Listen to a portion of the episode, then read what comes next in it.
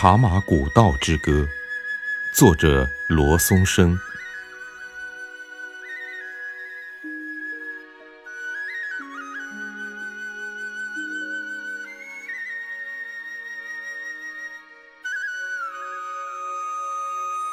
现代人的生活方式，除了吃住之外，还有一个关键词：旅游。此举不但可以放松心情，消除工作压力，若能进一步去观察和体验，还可以了解到其中的历史文化和风土人情。我现在来到的就是一个充满传奇的地方，它叫束河古镇，是茶马古道上一个著名的驿站，是滇川藏接壤的一个小镇。可能有许多人还不太熟悉，可它风光奇异，是块得天独厚的土地。早在南诏时期，普洱丝茅的茶已经芳名远播。为了销售转运的方便，四方茶商纷纷云集于束河，从此这一原来不起眼的小地方，顿时人欢马叫，随之便商铺林立。经过六百多年的变迁，已经成为了一个商贸重镇。可惜，在多年前的一次强烈地震中，这里曾遭受重创，但很快又恢复了元气。如今，在这古香古色的建筑之中，许多人到处在寻找着那些残垣断壁，去解读当年的历史传奇，去聆听。茶马古道上，悲怆的离歌。由于年代久远，故事又纷繁复杂，那歌声也就隐隐约约，似有似无。我也只能静下心来，仔细倾听，并用漫笔的形式记录下来。远在数千万年前，印度和欧亚板块发生了剧烈碰撞。于是，中国西南部便隆起了一条条山脉，形成了奔腾的河流和斧劈般的绝壁。更让人难以置信的是，就在这虎吼狼嚎、咫尺天涯之地，居然有条千年古道，它绵延数千公里。无论春夏秋冬，一对对的骡马，满驮着茶叶及各种带物，时而行走在。仅能容足的绝壁上，时而又打竹篮上滑溜过江。这原始的运输工具，这条有着千难万险的古道，仿佛是根长长的独弦琴，由那些衣衫褴褛、疲惫不堪的赶马人，用双脚一步一步地弹奏出一曲曲悲怆的命运之歌。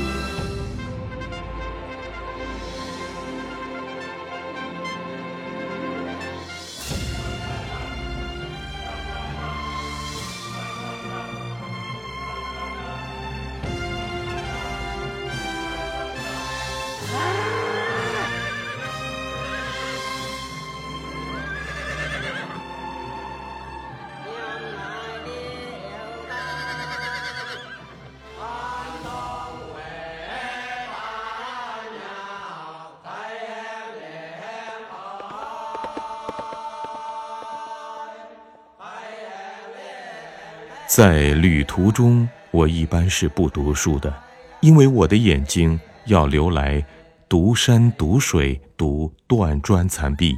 但我总会随身带本有关地理方面的小册子，不明白的地方便翻开来看看。如今这个地方对我来说确实存在太多的疑团，如果不认真查阅很多细节，便会忽略过去，也就不会知道。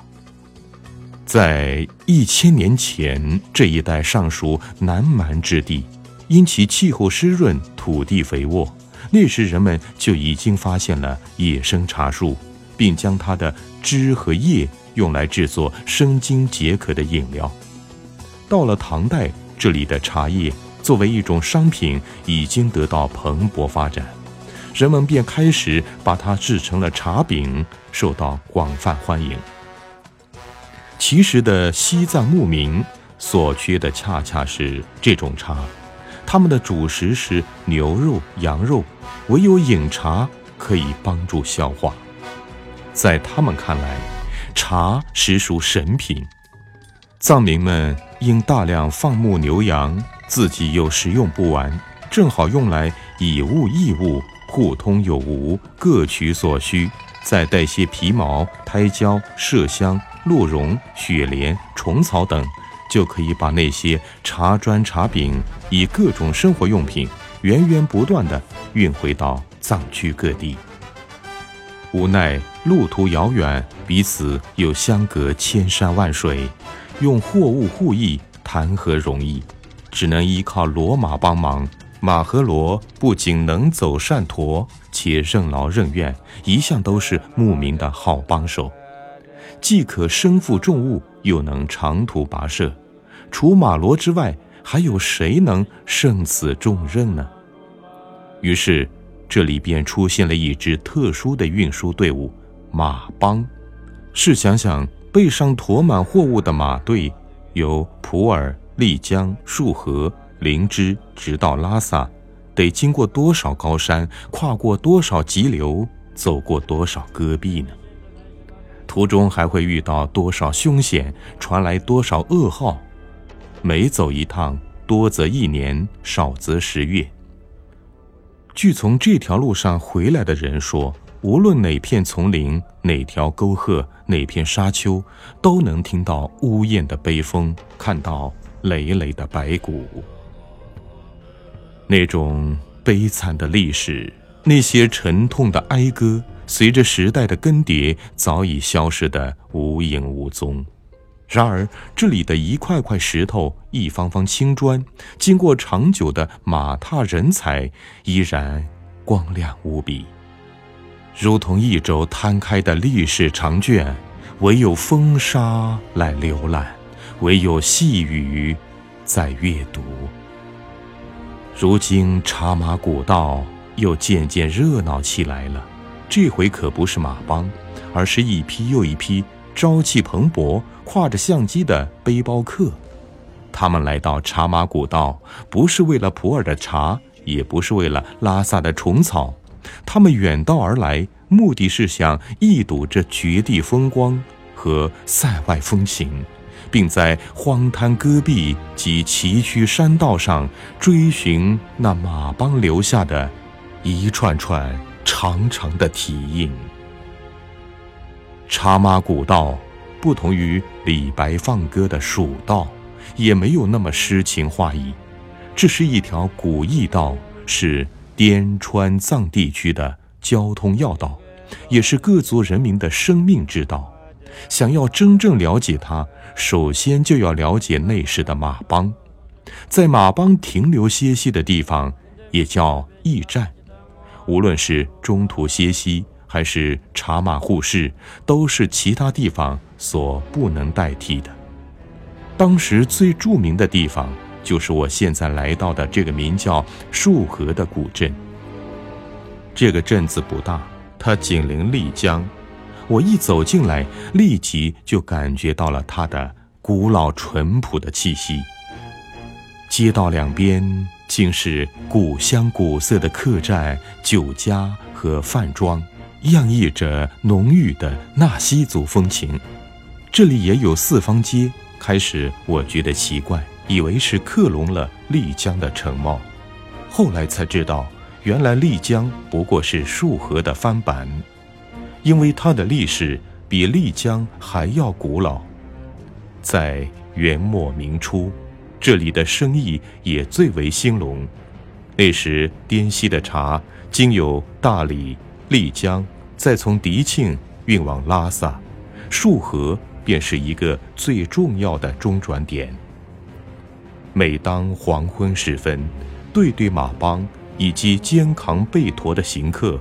便会陆续来此投宿，一到入夜，满街满巷灯火通明，饭菜与酒香顿时弥漫着整个古镇。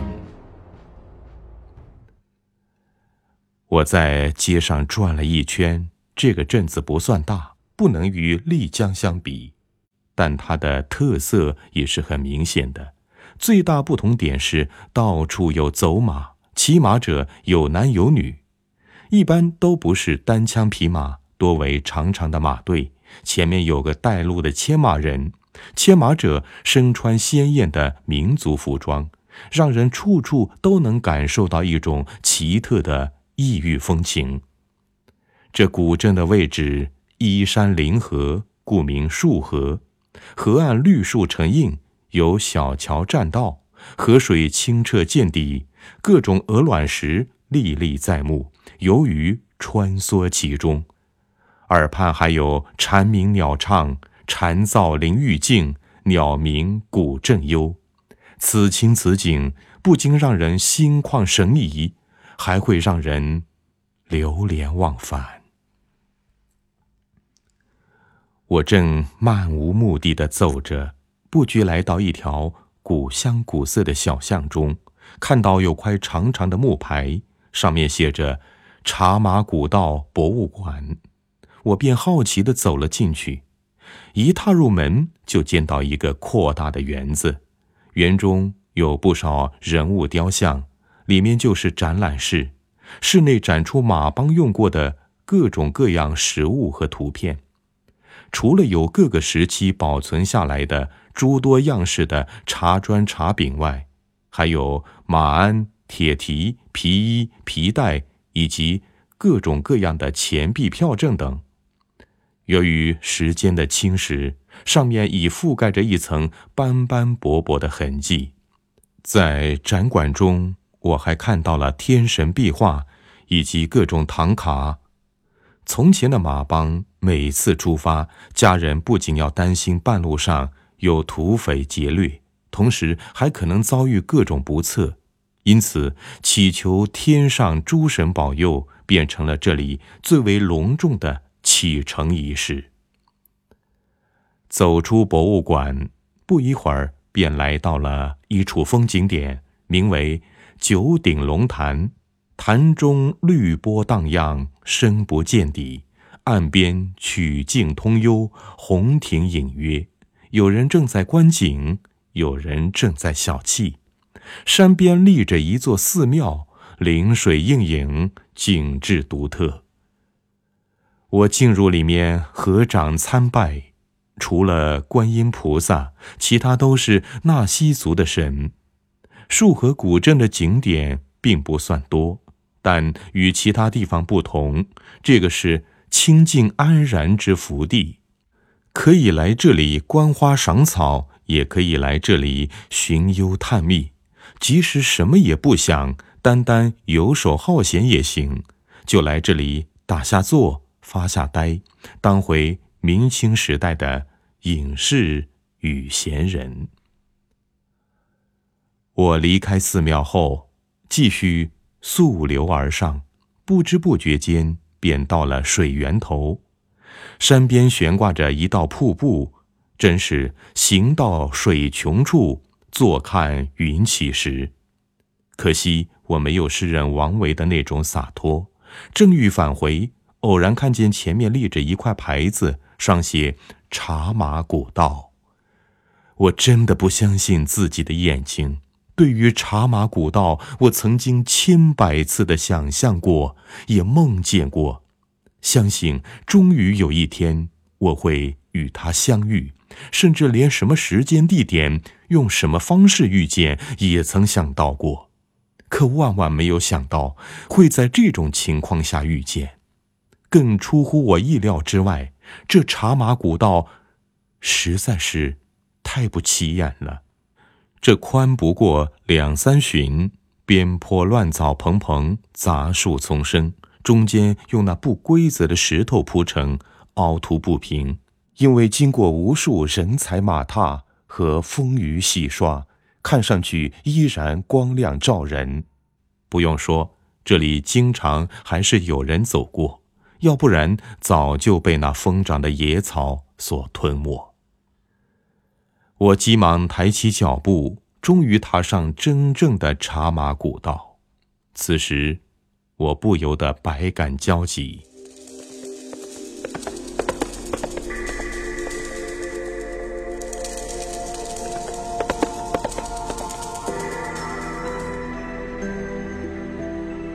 在我的想象中，这被马帮踩了千百年的古道，这条经由滇川藏辗转到达尼泊尔、印度的交通要道，是直接连接丝绸之路的国际通道。不仅商贾云集，贩夫走卒，也有朝廷官吏；不仅西南各民族，也有藏族、回族、穆斯林以及汉人。走在这条道路上，在过去的岁月里，可谓车水马龙、络绎不绝。可惜，我来晚了，当时的马帮已经一去不复返，当年的盛况也早已烟消云散，真叫我深感遗憾。就像早年约好的一个女子，待相见时，却已经老了。这不能不让人唏嘘不已。人老了，经验就会丰富；若是路老了，就会形成积淀。这就是历史。一朝一代，一代帝王或一代王爷，与一条道比起来，也只不过是匆匆过客。插马古道，也可以说是一条时空隧道。只要静静的倾听，依然会传来阵阵的马蹄声。那是一曲无尽的长调，一首漫长的悲歌，从唐宋元明清一路唱来，虽曾几起几落，几度兴衰，但从没有停歇过，也没有沉寂过。直到祖国解放，公路铁路已经穿山过河，那悲凉的长调。才宣告结束。现在的我已经放开所有官能，包括视觉、听觉、触觉，目的是想捕捉那些微弱的音符，收集到那些散失的信息，再去复原那首长调，以此唤起对往事的记忆。它就是《茶马古道之歌》。虽然它已经失传，如今也无人会唱，但作为边地人民的心声，是有永久生命力的。我相信这里的高山还记得，这里的深谷已收藏，因为马帮的铁蹄已经把一个个音符写在无数石板之上。只要用心去观察，用心去感受，用心去发现，就能聆听，并且还原出那首唱了近千年的《茶马古道之歌》。